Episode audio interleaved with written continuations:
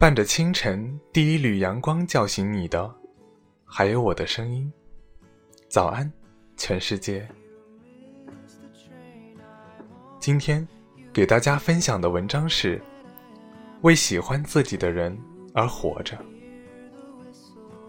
上天给你关闭一扇门，总会给你开一扇窗。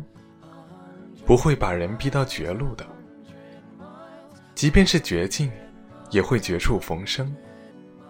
生命里总会有一朵祥云为你缭绕。这个世界总有你不喜欢的人，也总有人不喜欢你。刻意去讨人喜欢，折损的只能是自我的尊严。不要用无数次的折腰，去换得一个漠然的低眉。纡尊降贵换来的，只会是对方愈发的居高临下和颐指气使。当然了，极致的喜欢，更像是一个自己与另一个自己在光阴里的隔世重逢。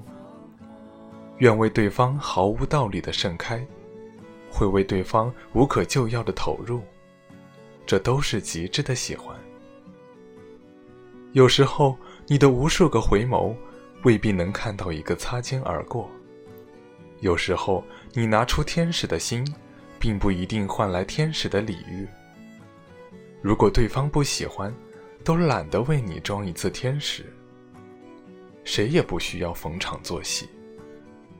尽管一时的虚情假意也能抚慰人、陶醉人，但终会留下搪塞的痛、敷衍的伤。勉强不来的事情，不去追逐。你为此而累的时候，或许对方也最累。你停下来了，你放下了，终会发现，天不会塌，世界始终为所有人祥云缭绕。谁都在世俗的泥沼里扑腾着。有的人天生是来爱你的，有的人注定要来给你上课的。你苦心经营的。是对方不以为意的，你刻骨憎恨的，却是对方习以为常的。